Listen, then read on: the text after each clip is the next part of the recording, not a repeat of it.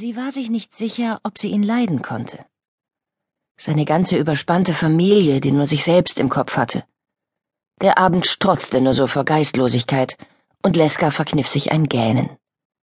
Ihr Blick glitt vom festlich weißgedeckten Tisch durch die großen Fenster auf den See, der kleine Schaumkronen trug und am gegenüberliegenden Ufer von sanft aufsteigenden Bergen begrenzt wurde.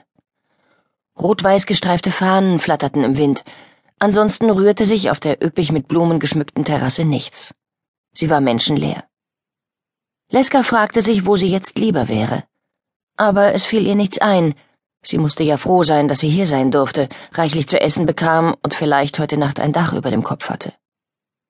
Ein leichtes Unbehagen signalisierte ihr, dass sie beobachtet wurde. Sie sah nach rechts und begegnete Valentins Blick. Er hatte sie am Nachmittag in Zell am See aufgegabelt Einfach so. Zwischen all den urlaubenden, verschleierten Frauen aus den arabischen Ländern war sie vielleicht die einzige gewesen, deren Gesicht er sehen konnte.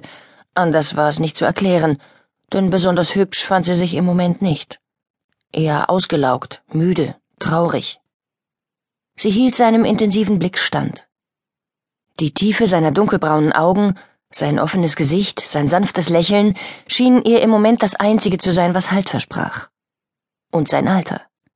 Sie lagen nur drei Monate auseinander, sie Zwilling, er Löwe, beide 23.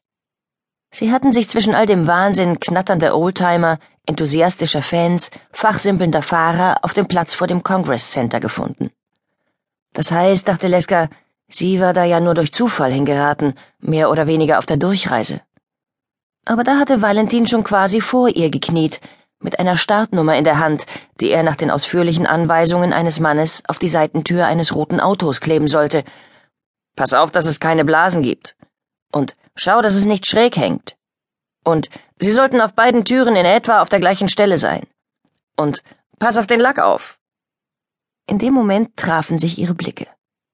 Er in der Hocke, sie stehend, abwartend, fasziniert von dem, was wichtig sein könnte.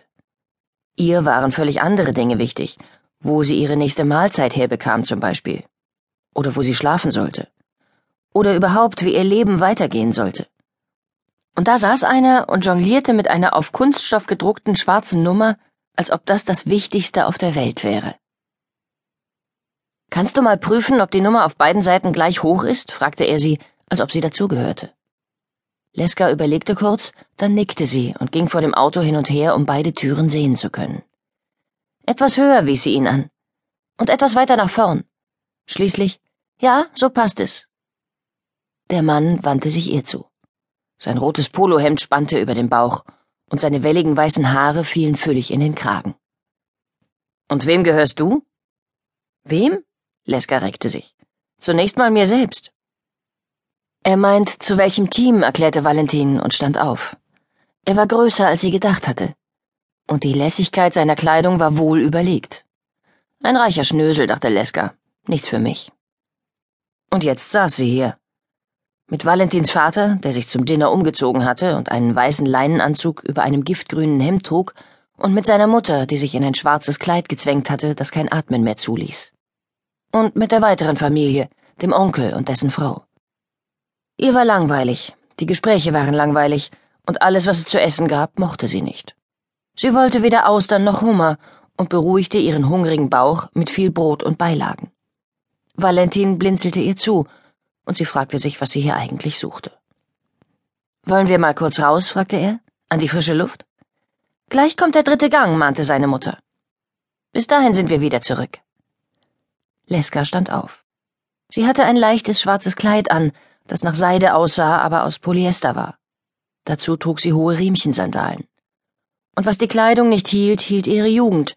Das wusste sie, als sie die prüfenden Blicke der Tischgesellschaft auf sich spürte. Sie lächelte und ging bewusst aufrecht neben Valentin hinaus. Und so ein Zweierzelt mit einer Freundin? Ist das die Erfüllung?